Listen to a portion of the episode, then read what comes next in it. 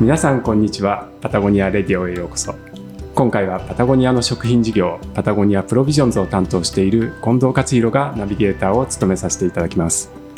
この番組は普段アウトドアスポーツややられている方をゲストにお迎えするのことが多いのですが今回は特別編ということで日本酒をテーマにお届けしていきたいと思います。なぜパタゴニアが日本酒なのかというとパタゴニアプロビジョンズは食や農業こそが地球を救う解決策ということで2017年にスタートしました。そしてここ日本では2021年から国内の酒蔵と組んで日本酒をその解決策の一つとして発表してきており今年もその2本の日本酒を発売しています。今回はそのうちの一つを作ってくださっている福島県郡山市の新田本家にお邪魔して倉本県当時の新田康彦さん、そしておかみさんの新田真紀さんをお迎えしてお話を伺っていきます。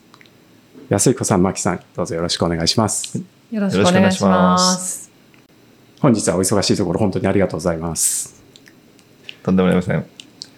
こんな田舎までようこそおいでくださいました。ありがとうございます。今日ねちょうど1月のあの終わりっていうことですごい大きな寒波が来て、はい、本当に寒くなってきているんですけど、うん、寒くなるとやっぱり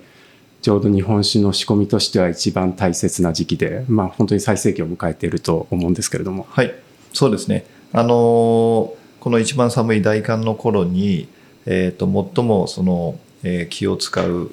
最も繊細な酒造りを持ってくるというのが毎年の通例になってまして、え寒い、え時期に、えゆっくり発酵させるととてもきめ細やかなお酒になるんですね。ですので、えーと、そういう、え発酵が必要な、え純米大吟醸ですとか純米吟醸といった本当にあの気を使う酒造りが今、えまさに、え行われているという時期になります。まあ、本当にあの今年でね2回目っていうことなんですけれども、はい、もう本当に飯田さんのお酒はあのパタゴニアのために醸してもらっているその山盛りもそうなんですが後でちょっと味の話は詳しくいきたいと思うんですけれども、はい、それ以外にも本当にねきめ細やくて細かきめ細やかですごい優しい感じというか、まあ、そういったのが本当に現れていて、まあ、今日蔵にあの訪ねてきてるんですけれども本当蔵のなんか様子からもその雰囲気がねしっかりと伝わってきてるような感じがします。でここであの僕の方から新田本家さんについて、えー、簡単に紹介をさせていただきたいと思います。えー、新田本家さんは福島県郡山市で江戸時代中期からもう300年にわたって、えー、酒造りを行ってきています。そして、えー、日本の田んぼを守る酒蔵になるという言葉をモットーに、えー、農薬も肥料も使わないお米や蔵に住み着いた天然の酵母を使いえ木本という昔ながらの、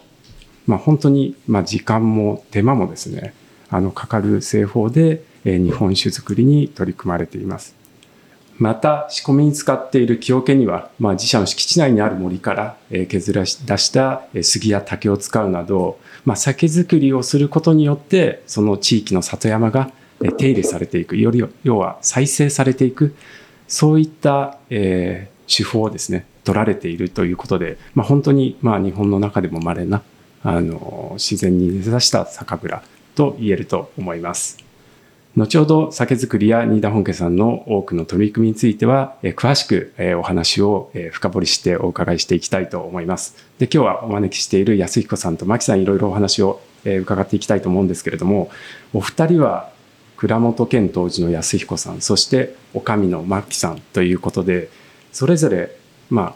普段はどんな役割をそれぞれされているのかっていうことを、はい。まず安彦さんの方から。はい。はい、えっ、ー、と、そうですね。今ご紹介いただいたように、私はあの、酒造りが、えー、メインの仕事であると思っていまして、えっ、ー、と、冬の半年間、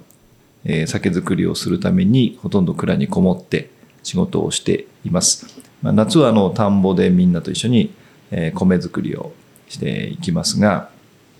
えーと、どちらかというとその、えー、社長というよりは職人として、えー、酒を作ってでその酒の原料である米を育ててという一年を送っていると思います。はい、えー、私は蔵元とは対照的に、えー、蔵にこもって酒造りをしている蔵元に代わって、えー全国各地に、えー出店して、えー出かけていってはお酒を売ったりあとはあ広報活動ですね SN SNS の発信だったりあとは自社のイベントの企画運営まああのお酒を売る方に徹しています。はい、ありがとうございます。いつも。いいえ美味しいお酒を作っていただいてありがとうございます。はい。あとは飲む飲む専門です。はい。ね、マキさんは本当に自社、あの、自分のところの蔵のお酒しかなかなか飲まないというか、もう普段からね、それを常に。あんまり印象良くないから。印象良くない。その言い方は印象良くない。いやあの、一番好きなんですね。好きですよねはい自社のお酒が。けど本当にね、美味しいですし、まあ今、今日お伺いしたのが、もう本当に一番最盛期、酒造りの最盛期って言ったところで、もう本当に、なんていうんですかね、あピリピリしてるというか、ちょっとした気温の変化とかも、すごく、なん敏感に感じながら、酒の変化とかを、あの、見てやられてるんだろうなっていうのが、まあ、あの、今日僕、1月にお伺いしたのは本当初めてなんですよね。はい。でもっと春とかそういった時に来る来たんですけど、まあ、その時とか安彦さんもっとなんかね穏やかな さらに穏やかないえいえ、あの穏やかだと思いますけど。感じがそう、して大いて抵、すごいこの、この時期はね、うんあの、お断りしてますね。そうですね。うんあの、やっぱり、あの、おっしゃるように、本当にあの、えっ、と、なんでしょう、100%の実力を出したいと思って、特にそこの時期はそう思っているので、うんはい。なるべくあの、おいでいただいて、その嫌な部分を見せないようにしているんですが、今日は見せてしまうかもしいやいれませんけど。やいやいやいやけど本当にあのまあお伺いしてそのテンションっていうかそういった気持ちで酒造りをされてるんだろうなっていうのがもう肌感ですごい伝わってくるんで、まあ、真剣に酒造りに向き合ってらっしゃる安彦さんと、はいそれをまあいろいろなコミュニティに対して、まあ、広げてくださっている牧さんっていう形でなんかそれぞれの役割分担というかはい。あの蔵元は蔵で発酵させて牧さんはその地域で発酵させていくっていうようなはい。なんかそういったのがすごくいい役割分担でできているななんていう印象をすごく、はい、僕も持っています。はい。で、ここからあの、新田本家さんのその酒造りについてちょっとさらに深掘りして聞いていきたいと思うんですけれども、もう自然酒って言った時に、はいうん多分多くの人が、まあもう絶対に思い浮かべるのが新田本家さんの名前だと思うんですよね。はい。で、その日本酒の定義みたいなものっていうのは、あの、蔵元にお伺いしたいんですけど、どんな風に考えてらっしゃるんですか？そうですね。あの、自然酒という、えー名前のお酒を作り始めたのは私の父。うんで昭和42年、1967年に、えーこのようにその自然酒が誕生したんですが、えー、とその当時からその、えー、とできる限りその、なんでしょう、自然の力を、えー上手にこう引き出しながらお酒を醸していこうと。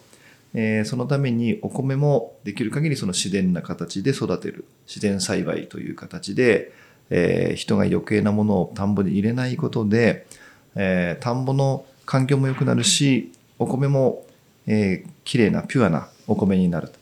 でそのお米をできる限り、えーケミカルなものを使わない自然の力だけで、えー醸すことでやはりその、えーと自然な味わいそれがやはりこうなんて言うんでしょう人の、えー心体そういうものにちゃんと染みは染み通ってかつ、えー健康にも寄与できてでさらにその環境にも負荷をかけない、えーと自然栽培のオーガニックなお米と、えー幸いこの地域はあのお水がとても豊富なのでその豊かな自然水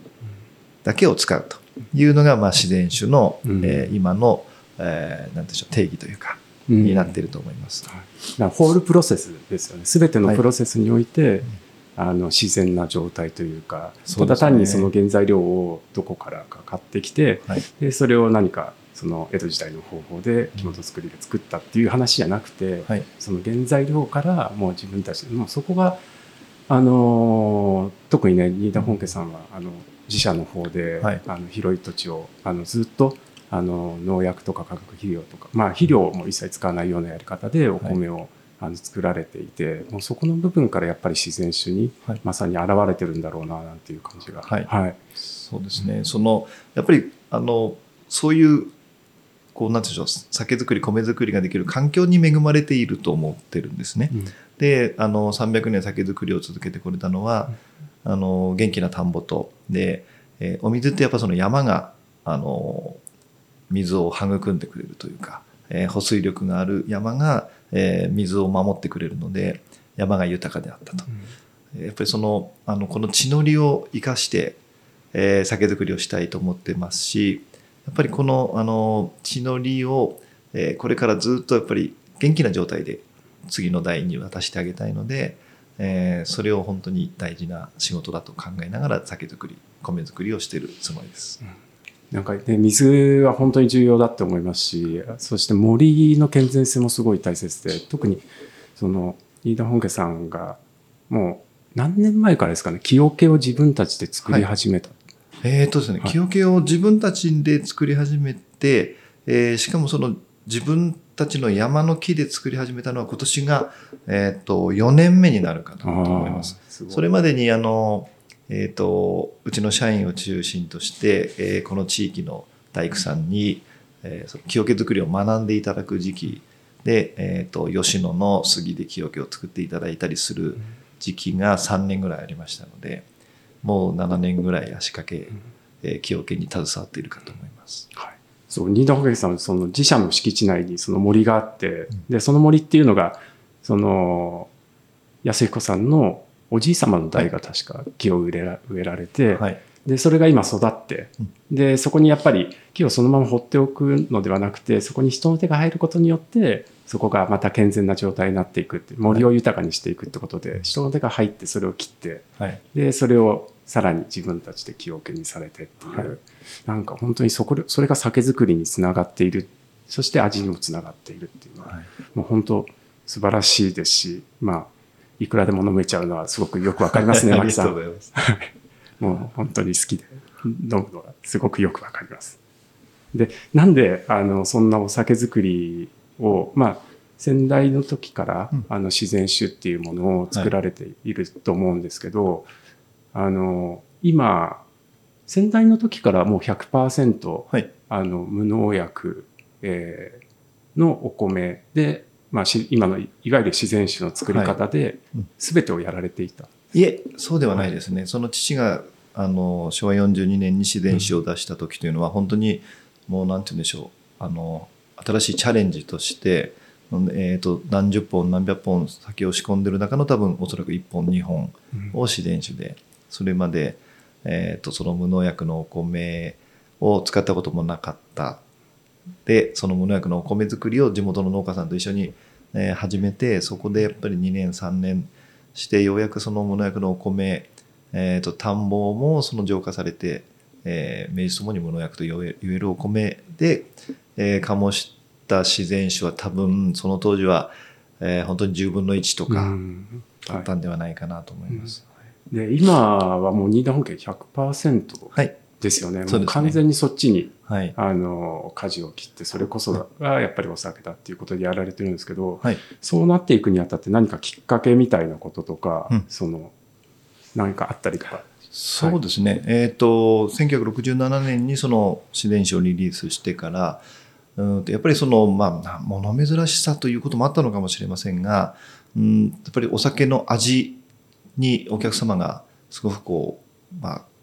えー賛同してくださるというか、えーお酒の味を気に入ってくださって自然酒がどんどん売れていくんですね。で、えー、とその同時期に実は日本酒にはサリチル酸というその防腐剤を入れなきゃいけないというお上のお達しがあったんですね。やっぱり日本酒腐っちゃうとその酒税という税金が、えー国に入ってこないのでその税金は当時やはりあの重要な財源でしたのであの腐っちゃいかんと。でサリチル酸という防腐剤を入れなさいと。でもそのサリチル酸に、えーどうやら発がん性があるというのが週刊誌にこうすっぱ抜かれまして、で、えー、とその時に、えーたまたまそのお上に背いてサリチル酸を入れてなかった酒蔵が3蔵ぐらいありました。うんでそのうちの一蔵がうちの、えー自然酒でやっぱりそういう週刊誌の情報もあって、えーさらに自然酒の売り上げが加速していきで、えー、とうちの売り上げの半分ぐらいを自然酒が占めて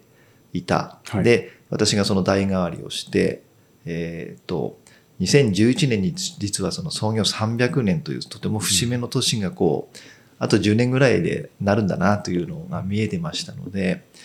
じゃあせっかくその父が始めてくれたその自然酒造りで、えーこれがやっぱお客様にもお認められて、で、我々もやっぱりその他とは違う、えーで、やっぱりななんでしょうね、こう環境にも負荷をかけない、これは絶対いいお酒だから、うん。じゃあちょうど2011年の創業300年に向けて、一度その全量自然酒っていうのを達成してみようと。そこでどんな世界が見えてくるのか、やっぱりこう、いいタイミングなので、そこに向けてじゃあ、あの、全量自然酒のために、えーお米を、えー栽培を増やしたり、足りない部分は契約農家さんと契約をしたり、ということで2011年に全量自然酒というところに到達しています。うんなんか2011年といえば、はい。そのちょうどあの東日本大震災が、んですよねはい、あはいった時ですよね。そうですね。ですから、2011年に全量自然酒で、えー自然蔵宣言みたいなのをしようとしていた、あー矢先にその東日本大震災が起きまして、えー残念ながら福島県はその原子力発電所の爆発を、えー目の当たりにしてしまいましてですね。やっぱりそのあの放射能という今まで人間日本人が経験したことのない、え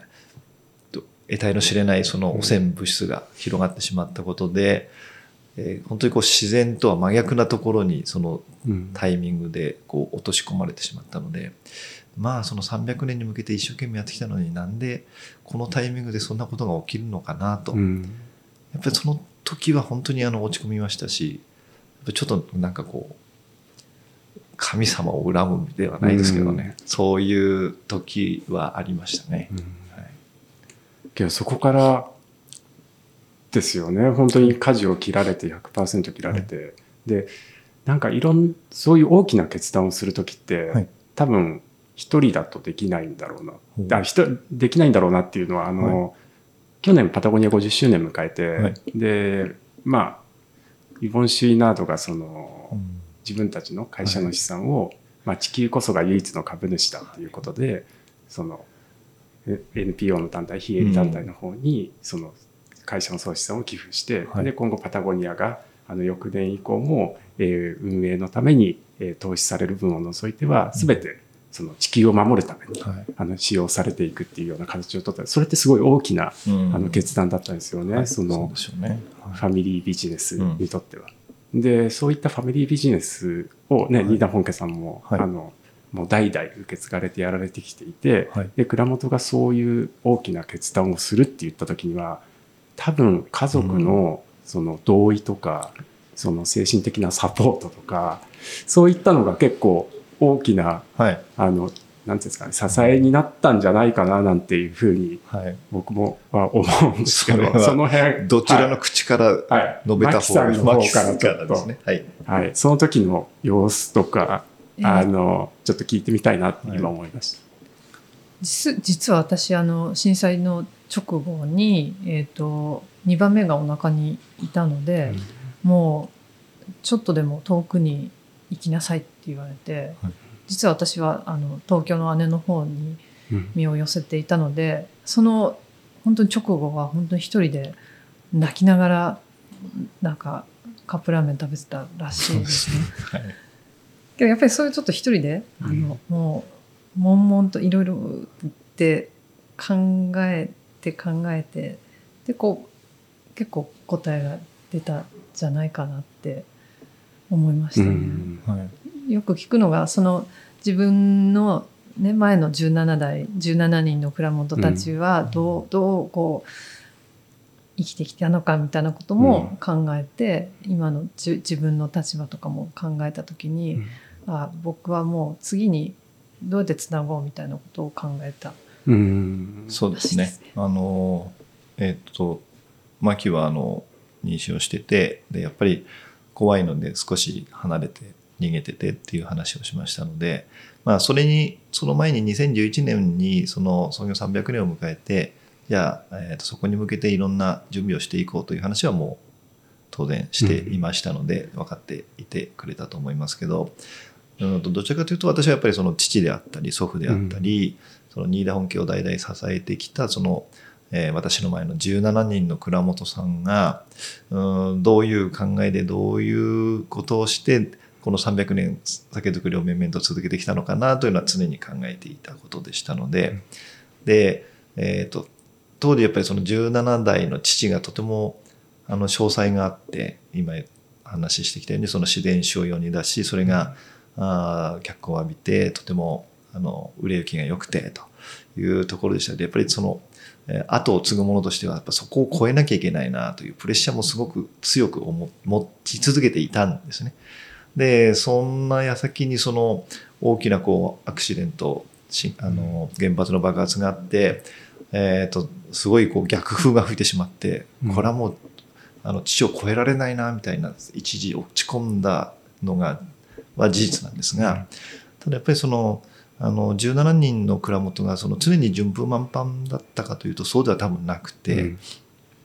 えー、と特にその、えー、と父の前の祖父の代はですね、えー、と今その祖父が植えてくれたあの杉の木を使って僕ら木桶を作れているんですが、おそらくその酒造りというか酒があまりよく売れないので、えー、地の利生かしてじゃあ林業でなんとか持ちこたえじゃなようじゃないかみたいなところだったと思うんですね。ですのでその祖父はその酒がうまく売れないのをなんとか林業で、えーしのいできたと。でそこに父があー、えー良いお酒を作って、えー勢いをつけてくれたと。うんじゃあ私はそのまあたまたま本当にあの1000年に一度ぐらいの大きな震災で大きな痛手を受けてしまったけど、多分その18代目の役目としてはここをじゃあまあとにかくあのしのぎなさいと。で、えーと次のこれからまたあの福島県が立ち上がっていく時にじゃあ何をするべきかというものをよく考えなさい。もしくは新田本家がこれから300年酒造りを続けていくために、えー大きなハンデを受けたけどじゃあそれを、えーと時間はかかってもあ跳ね返すために何をしたらいいか考えなさいと、うんそういうあのなんでしょうねそういうタイミングの蔵元として私はうん。今いるんだろうなというふうに、えーと意識を落としこ落とせ落とし込めてからはすごくやることが見えてきたし、まあ、父を超える必要もないしやっぱりこう連携して駅伝のようにたすきをつないでいけば、まあ、いいかなというふうに思えてからは随分楽になったしで特にそこからまた、えーギアが一つ上がったかなというふうに今になれば思います。うん、ありがとうございます。すごい、ね、300年で今、蔵元が18代目で、本当に脈々と受け継がれてきていて、はい。で、やっぱり、ね、それぞれの代で蔵元おっしゃるように、本当に多くのアップダウン、アップがあって、アップダウンがあって、はい。で、それを乗り越えて今があってっていう、まあ本当に、そうですね、あの、2011年にそういったことがあったの時は、はい。まあ、今お話伺っていて、本当に、あの、辛い時だったのかなっていうふうに、あの、思うんですけど、すね。それが、なんていうんですか、リバイブしているというか、あの、さらに勢いを増して、うん。その、再生しているというか、どんどんどんどん活気を帯びてきているっていうような印象が、はい。あの、ね、毎年はい。こうしてお付き合いさせていただいてる中で、なんか感じるんですよね。あのありがたい。年々というよりかもう本当にかなり速いスピードで、はい。そのコミュニティとかもうんうんどんどんどんどん広がってるように感じますし、その、まあ、活力というかパワーというかけどそれってなんかやっぱりそういうずっと順風満帆だとはい。多分そうはもしかしたらうん。まあいかなかったっていうかそのやっぱりそういったダウンしてる時を乗り越えたからこそ、その勢いがこうやってピュンって伸びてきてるっていうのもある感じですか、ね、順風満帆だったら多分、うん。ラベルも今毛筆で漢字で自然種。ってなのまんまでしたね、多う分。ん。まあ緩やかにね右肩上がりではい。順風満帆で来てたので,、うん。でやっぱそこでドスンとマイナスになった時に、もうこれはちょっともうコンセプトをもう舵を180度、ね切り替えて、うんもうこれからは若い人に取ってもらえるような商品作りをしていこうっていううん。のに変わってからね、はい。ラベルのデザインも変わったり、うん。そうですね。あと取り組みですね、イベントをどんどうん。ん自社でやっていったりとか、うん。なるほどですね。で、お酒もね、100%そっちに舵を切られて、はい。で、もうそのお酒がやっぱり味としては染み出てますよね。その美味しさっていうか。はい。はいありがたいことですね。やっぱりその、あの、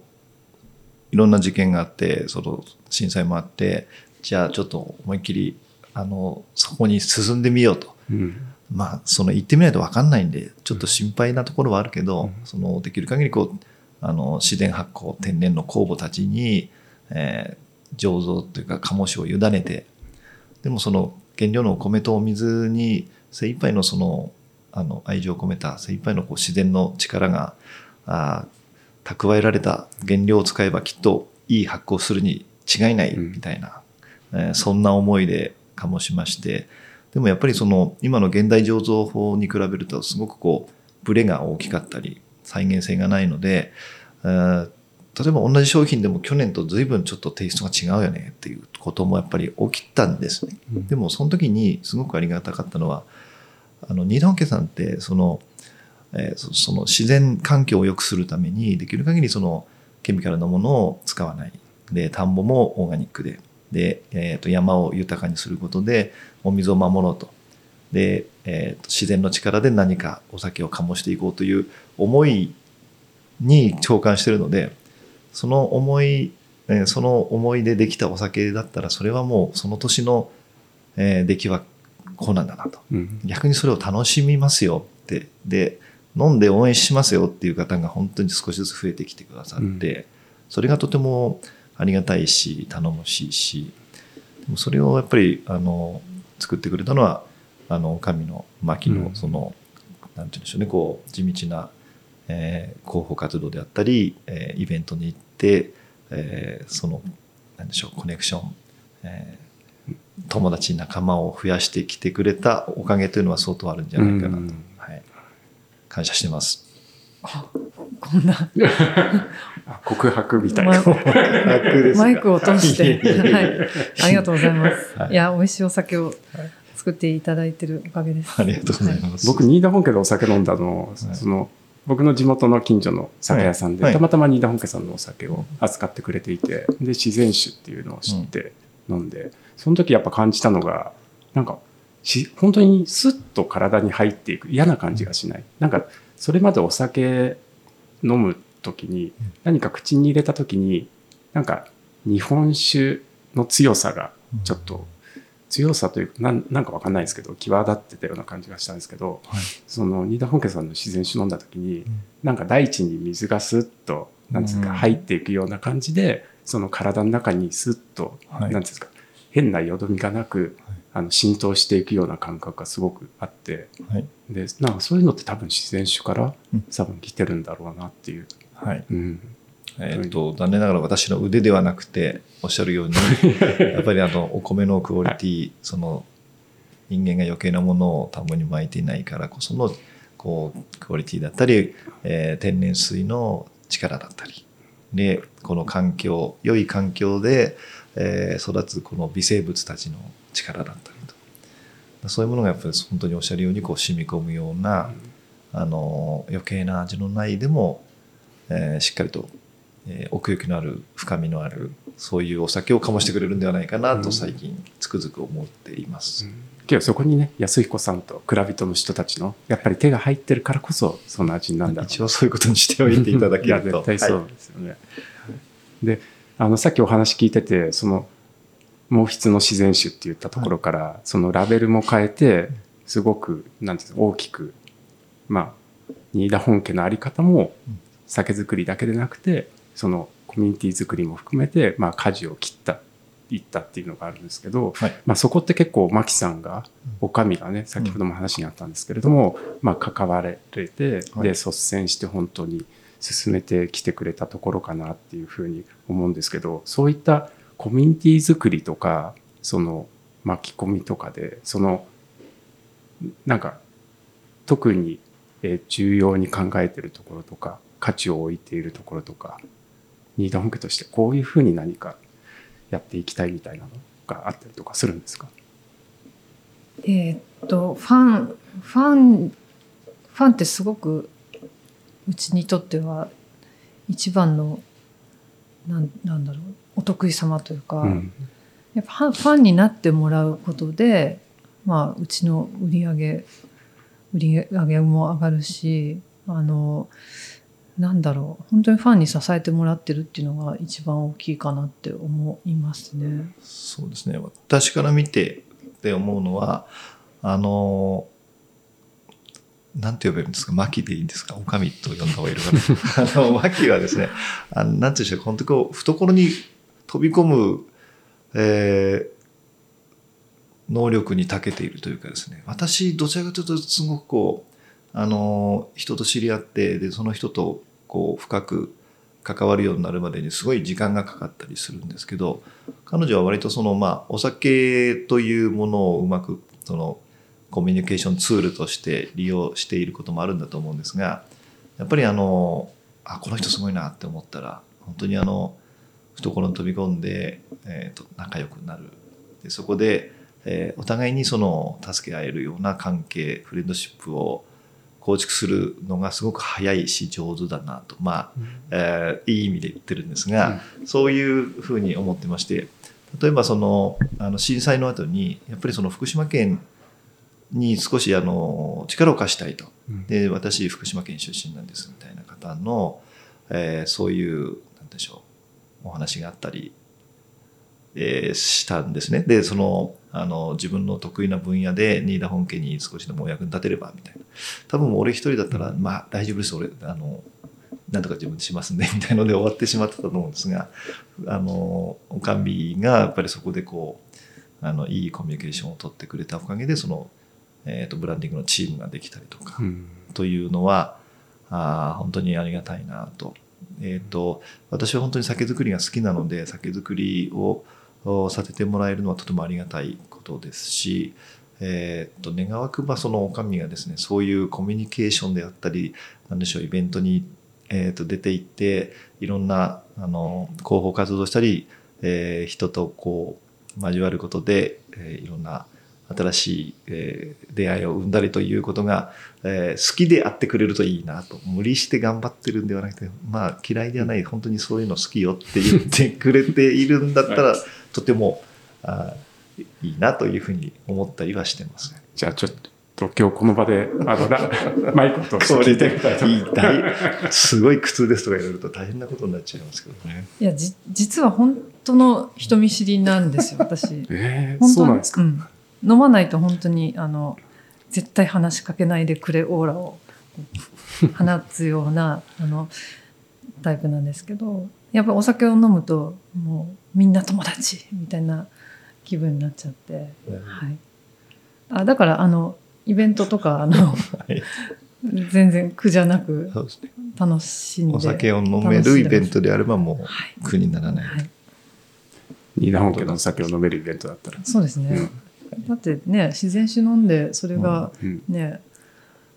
なん盛り上がって。そうですね。美味しいお酒飲んで、売れてなんかそのご当地の美味しいもの食べて、うん。それでおあのお客さんと知り合えたり、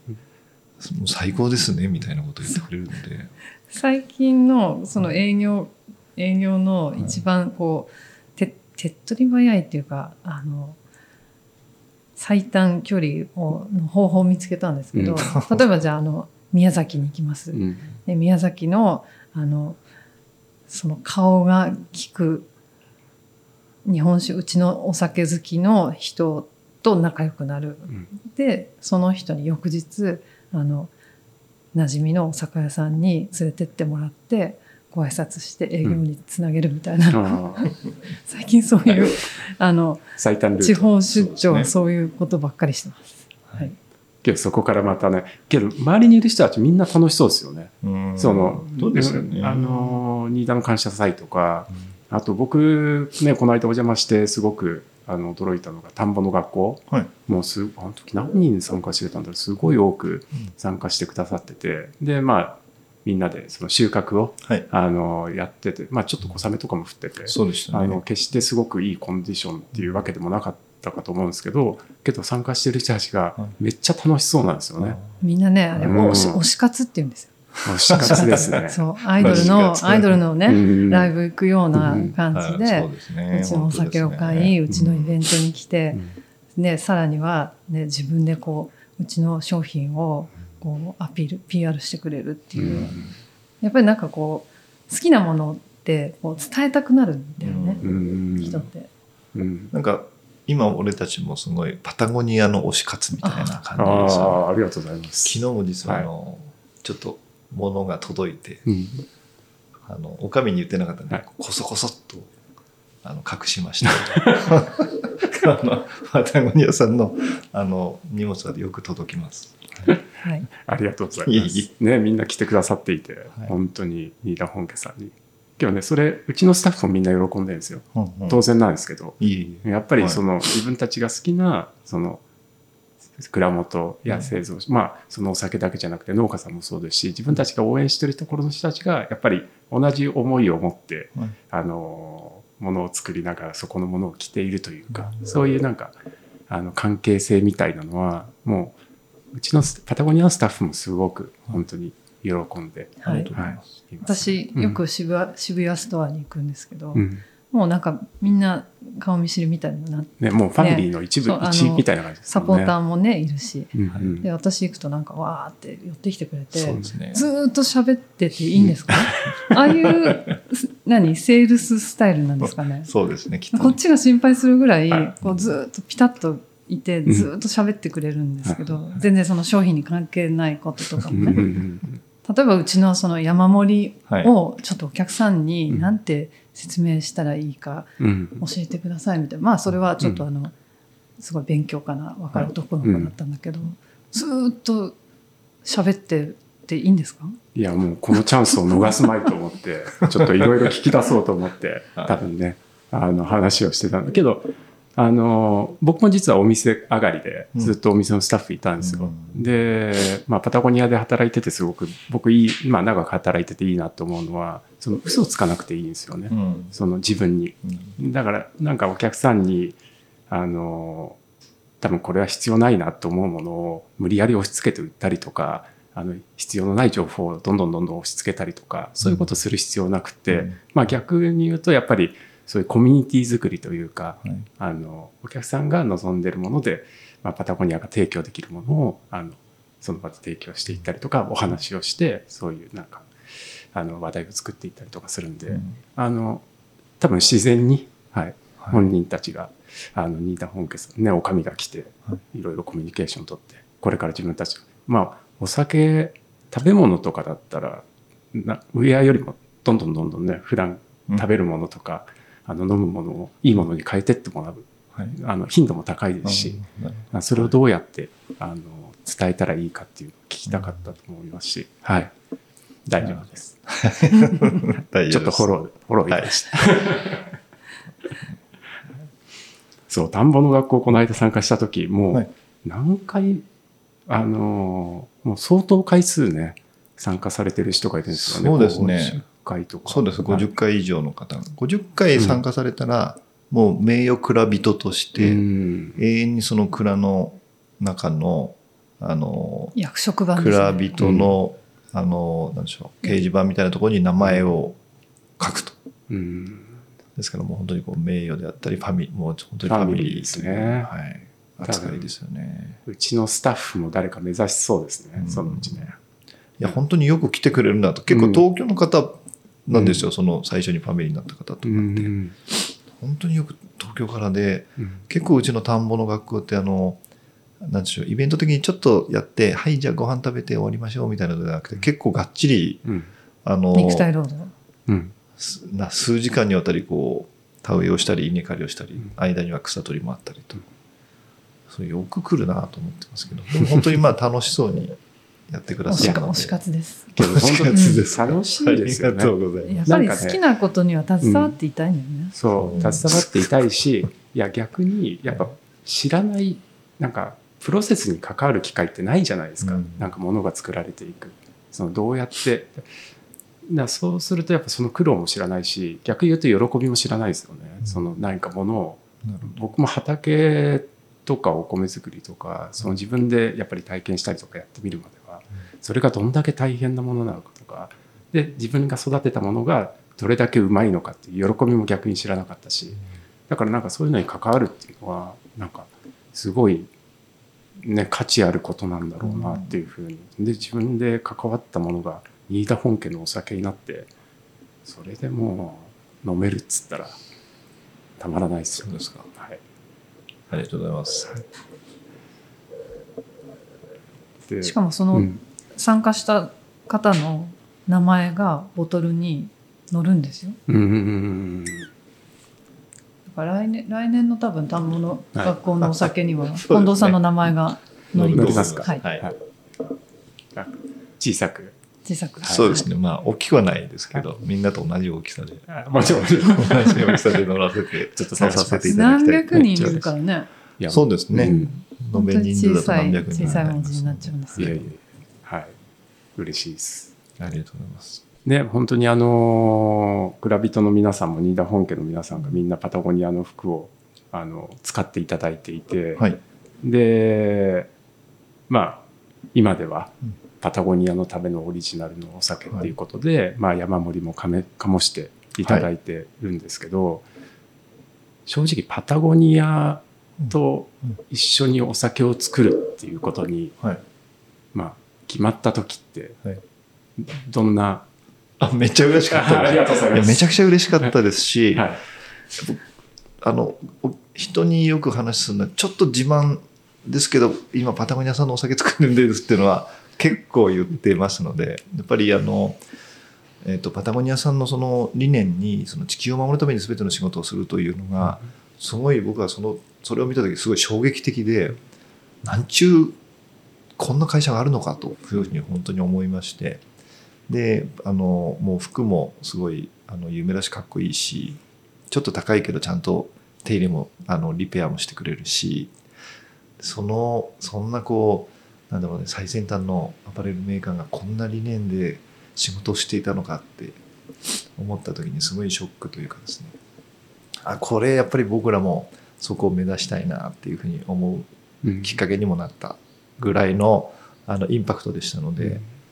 そこのお酒を作らせてくれるというのはとても本当に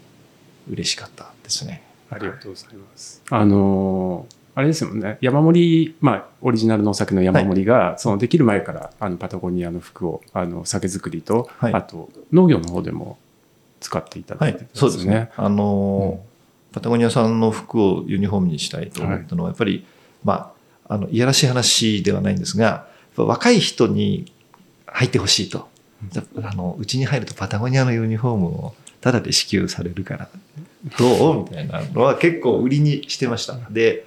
えっ、と、他の酒蔵さんも今結構パタゴニアさんのユニフォームを採用する蔵が少し散見され始めうた。りん。嬉しいですね。はい、いやー、まあうちが最初だけどねみたいな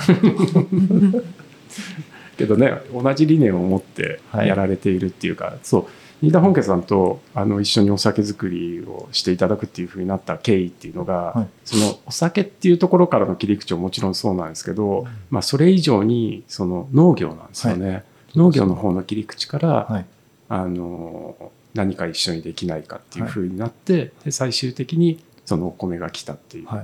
ころなんですよね。はい。そのちょうどあのパタゴニアプロビジョンズが始まって、うで今食や農業っていうのが、えー気候変動とか、そのそういったものの最大の問題になっちゃってるけど、まあ、その作られ方とかが変わっていったら実は最大の解決策になるっていうふうに、まあ、そういうふうな要は解決策となる食や農業っていうものを目指してやってるんですけど、まあ、そこの理念が本当に重なって、はい。特にその、まあ、農業の分野ではリジェネラティブ・オーガニック農業っていう、あの土壌やコミュニティや、えー再生させていきながら、まあ、解決策となる、えー農業管理をしていこうっていったところにすごい強い共感を、ね。はい、していただいてもうはいそ,、そもそもあの無農薬であの無肥料で、うん。その生態系のことを考えながら美味しいお酒のおお米を、あの作られていたんですけどさらにそこから自分たちができることがはい。何かあるんじゃないかっていうことで、その賛同いただいて、はいまあそのお米作りにも今、はい、一緒にそうですね。あの、いろいろ勉強させていただいています。ありがとうございます。あの、で、そこからできたものを、じゃあ、お酒にしていこうと。はい。で、パタゴニアね、当然、あの、グローバルのカンパニーなんで、その、アメリカの方の、あの、コンセンサスが取れた上で製品化。まあ、彼らも、やっぱり、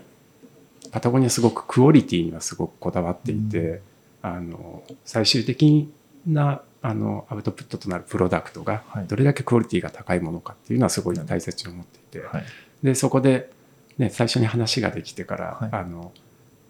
もう行こうっていうふうになるまでに少し時間かかりましたもんね。はい。はい。い。ろいろプロセスをかかって。だからもう本当に、倉本あの、最初山盛りできた時嬉しいっていうふうに今おっしゃっていて、僕も本当に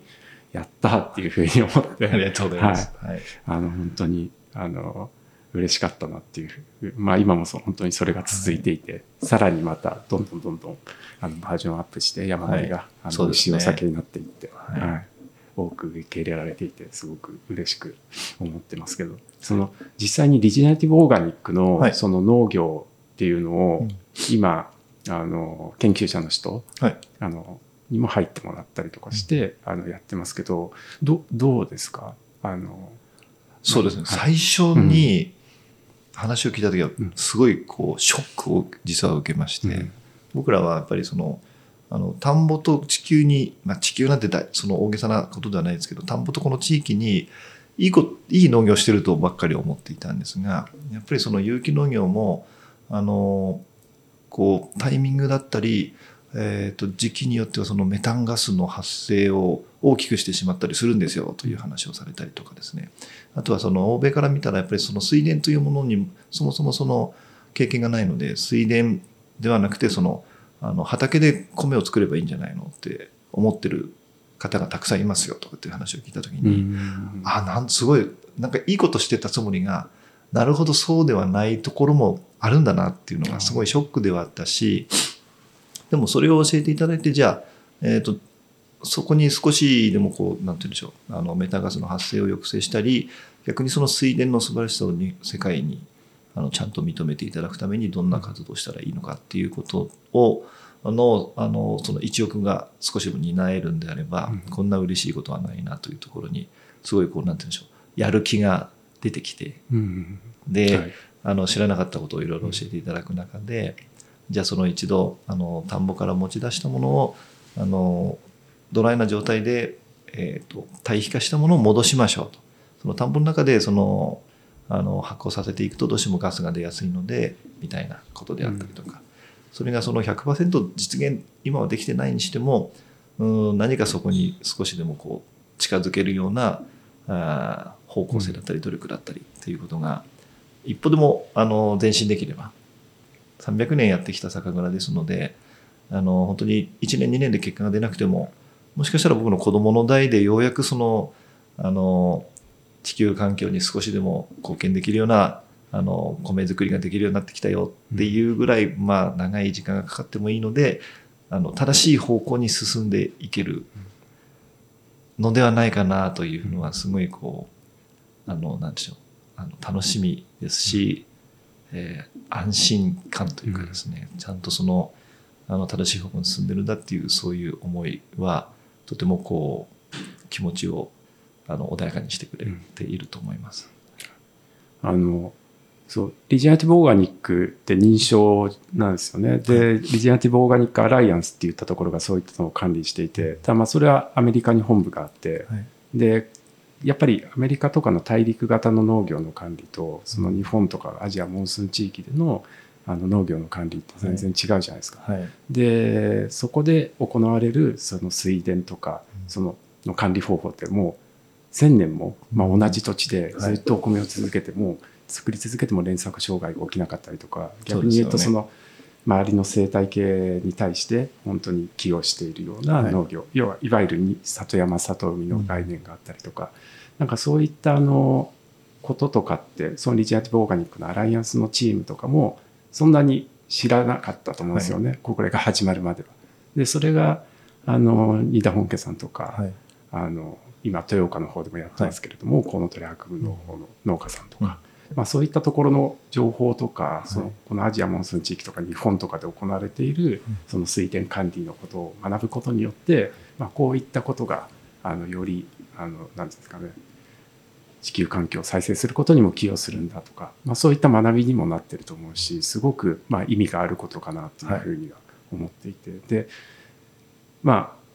今来来年じゃない今年？はい。あのリジェネラティブオーガニック認証取得に向けて、はい。まあ、ぜひ新田本家さんの農業を、はい。あの申請していこうみたいな形で、あはい。はい。あのね、動いているんで、はい。これ申請してぜひその取得に向けてまた一歩、あのね。歩みを進められればなというふうに、はい。思っていますすごい楽しみですね。そうですね。それがついて、壁は高そうですけど、でも、あの、超えた時のはい、こう、気持ちよさを信じて頑張りたいと思います。ことがね歌えるようなお酒ができたらまたそれもそれでまた大格別ですね、また一歩前に進むというか、はい、すごい楽しみに、はい、しています。であとあこれちょっと聞いてなかったんですけど、はい。あのーパタゴニアのお酒はい。やろうっていうふうに決まってから、はい。そのネーミング？はいはいはい。ねすごい悩まれたはい。と思うんですけどねあの少しコラボレーションして考えたりとかしていく中ではい。その山盛りっていうふうに最終的に決まったんですけど、そこの山盛りに込められたはい。その思いとかはいストーリーみたいなのってちょっとお話伺ってもいいですか、はい、そうですね。えっ、と、ちょうどそのタイミングとしては、あーとその山の健全性をもっと、新田本家の山をもっとこう元気にしていかないといけないなななとはずっと思ってまして、ただ山って例えばその祖父が植えてくれた杉の木の、えー、と例えば間伐だったりという手入れってすごくやっぱお金がかかってしまううん。時間もかかってしまうので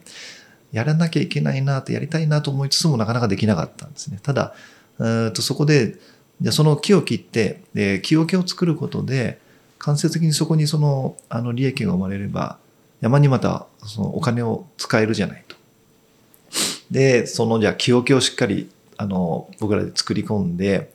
でその木桶で醸したお酒を皆さんに飲んでいただくことでそこからまたじゃあ次の山を元気にしていくための、うん設備投資だったり、えーと行動を起こしていけたらいいねと。やっぱその山を守っていくってすごく大事だよね。あの酒蔵にとって田んぼの米と山の水っていうのがまあ本当生命線ですけど、やっぱその山ってそのあの生物多様性であったり、まあ、本当にあの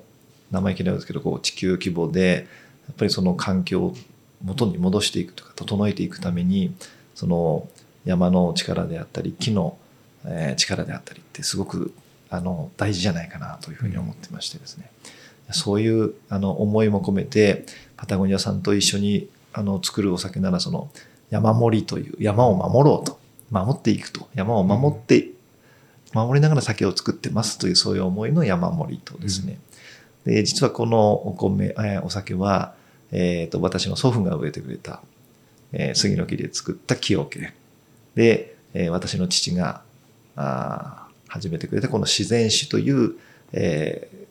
考え方に基づいた酒造りで、えー私が、えー育てた自然栽培のお米。で、えーこの地域の微生物うん。天然の微生物。本当にこうなんかワクワクするような楽しいことが山盛りなんですよね、だから山を守るという山盛りと同時に本当にこうこれから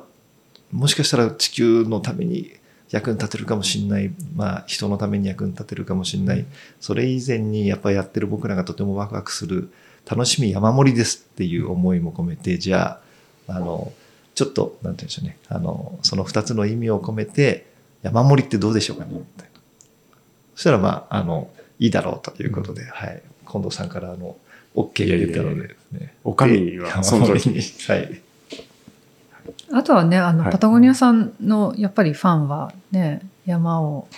フィールドにしてね、遊んでる人もたくさんいるし、まあ、そういう飲み手を飲むことでこう山を守っていこうみたいそうななんですよね、意味がなるほどうんもう飲めば飲むほどそうですね。そういうお酒いい口でやって実に。はい。ほしいなと思います。そうですよね。はい。もう、ね、自分たちが買うものっていうか、自分たちが飲むものが、まあどういうところに貢献してるかっていうのを、本当に考えたときに、なんかね、気分もね、飲んでる気持ちいいですしね。はい。そういったお酒を飲んでる。山を守ってんだっつって。そうですね。はいだから、大手を振って俺は飲むんだ、みたいなね。でちょっとその山好きのこう心をくすぐるような、うんあのボトルのデザインになっていて、あのキャップの上の頭のところにはあのカエルちゃんとあと実はあの福島県で有名な安達太良山がモチーフになってます。結構忠実に形を再現してそうですねいるんですよね。そうですね。わかあのる人は分かってくれるかな。ね、キャップの上のそうですね。はい。安達太良山が、あなたの山が、ちょっと、今年、ね、今年日本2年目はい、で、2年目で、キャップの上の安達太良山からはい。太陽がね、そうですね。顔を覗かせ始めましたっていう。はい。いいですね。なんか、明るいステップっていうか。そうですね。んでも、あの、スタッフの中から、うんあの、真上まで太陽昇ったらその後どうするんですか？みたいな。そこまで考えてないわ、みたいな。その時考えるよと。はい。あつお月様になったらいいじゃないですか？そういうことですよね。ああ、なるほどね。こうやって回っていく感じで。いいですね。でもやっぱりそうですね。その、こう、ライジングさん、こう希望に向かってうん太陽が昇っていくというような思いも込めて、ちょっと2年目はあの山から太陽が出てるうんようなデザインにしました。はい。はい。かっこうんラベルもすごいかっこいいですし。はいはい色もね、あの、パタゴニアの、はいあの、ブランドでよく使われている、そうですね。はい。あの、パープルとオレンジが使われて、ははいい。しかも美味しいんで、あぜひ多くの人に山を守ってもらいたいですね。ありがとうございます。ぜひ。結構山で飲んでる写真をインスタとかに上げてくださってますね。ううんん。やっぱ自然の中で飲むとまた全然うん違う感じもありますよね。はい。うんいや、もちろん家とかね、とあの、都会で飲むのももちろんいいんですけど、なんか自然の中に入っていって、そうですね。やっぱり飲むと飲みたいですよやねっ。ぱちょっと違い、アウトドアで飲むとちょっと違いますよね。その、さっきとスッとはい。澄み渡る感がさらに増して。はい、美味しい。なるほど。うん。あの、海ではどうですか？波の上で飲む山盛りが 波の上で飲む山盛り。山盛り。山を守る。はい。海ではちょっと、はい。飲んだらなかなか入れないですね。はい。はい。上がった後に専門で。上がった後はい。はい上がった後専門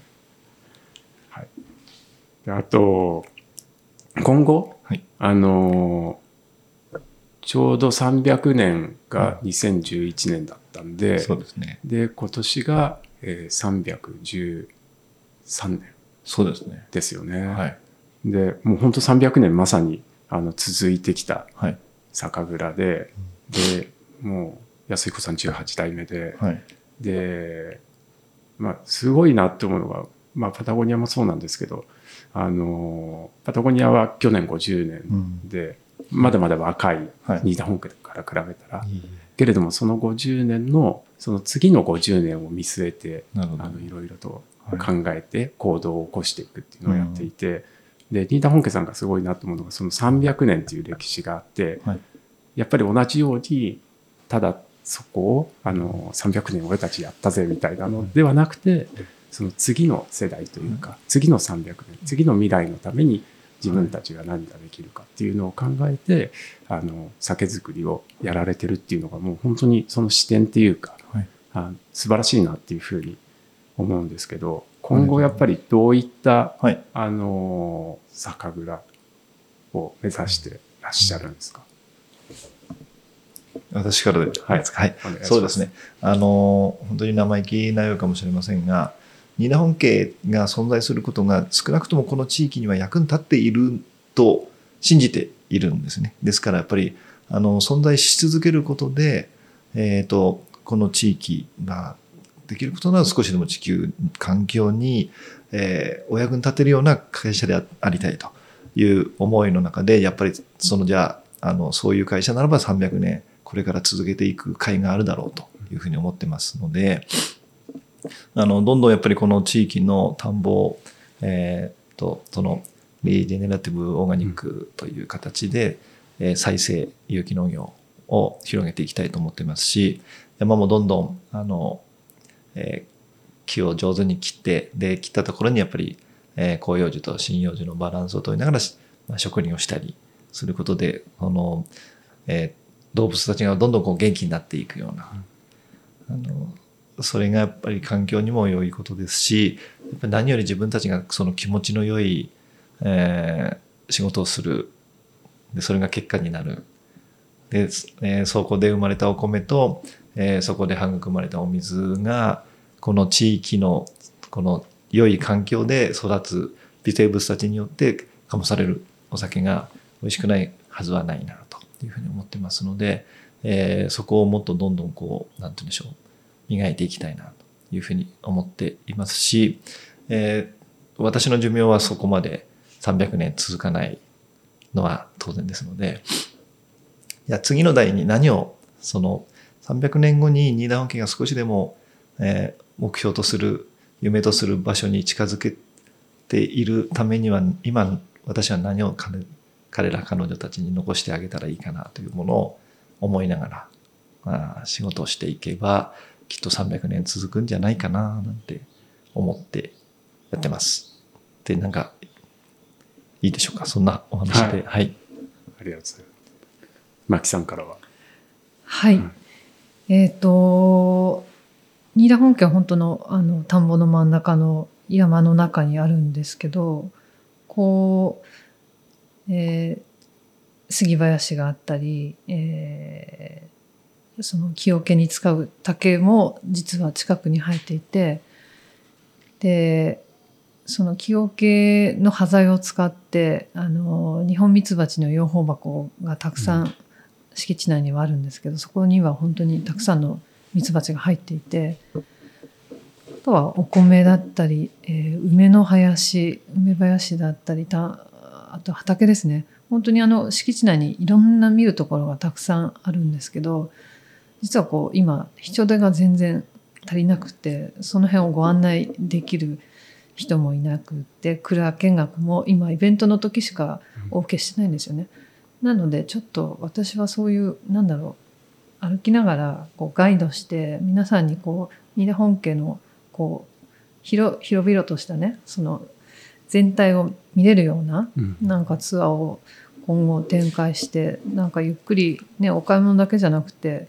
新田本家で時間をねあの滞在してもらうようなことを考えたりしてるんですけどどう思いますか？とてもいいと思います。本当ね、はあのうん。農園みたいなの、うんいや本当気持ちいいですよね。なんか今日も来ててね田んぼのとこ前通ってきたりとかして、はい。なんかなんすかね。あの自然ってうんずっと見見てられるじゃないですか、川とかも田んぼとかもその本当の自然って、まあ、人工物ってずっと見てらんないじゃないですか、うんうん。けどやっぱ新田本家とか、まあ、こういうとこに来ると、うん。なんか本当に、まあ、しかも新田本家さんのそこの敷地が、その人の手も程よく入っていて、しっかりなんていうんですかね。あの生き生きしてるから、やっぱりエネルギーもらえるような感じもあって、うん。はい。うん。それはねぜひ多くの人にもうん体験してもらいたいですし、あの田んぼの学校もはい。あの年何回かやってますし、はい、感謝祭とかもはい。ありますし、そうですね。うんぜひはい足を運んでもらいたいですしはい。足を運べない時は家で山盛りアウトドアフィールドで山盛りを、そういうことですね。はい、いっぱい飲んでいただいてたまには、はい、海海でも飲んでください。はい、海でもぜひ、はい、飲みます、はいはい、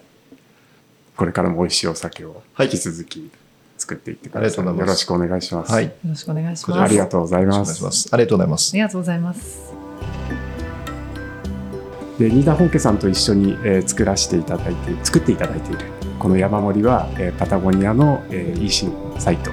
えーパタ直営店あとあの食品店とかでも、えーご購入いただけるところありますので、えーぜひですねあのウェブサイトとかの方を見ていただけたらと思いますまた新田本家さんのあのウェブサイトの方にはですね今日お話ししていただいた内容のことが少しあの思いが綴られていたりとかですね。あとパタゴニアの山盛りとはまた違う味わいのあるお酒も多く並んでますので、えー、ぜひそちらの方もあのお試しいただけたらと思います。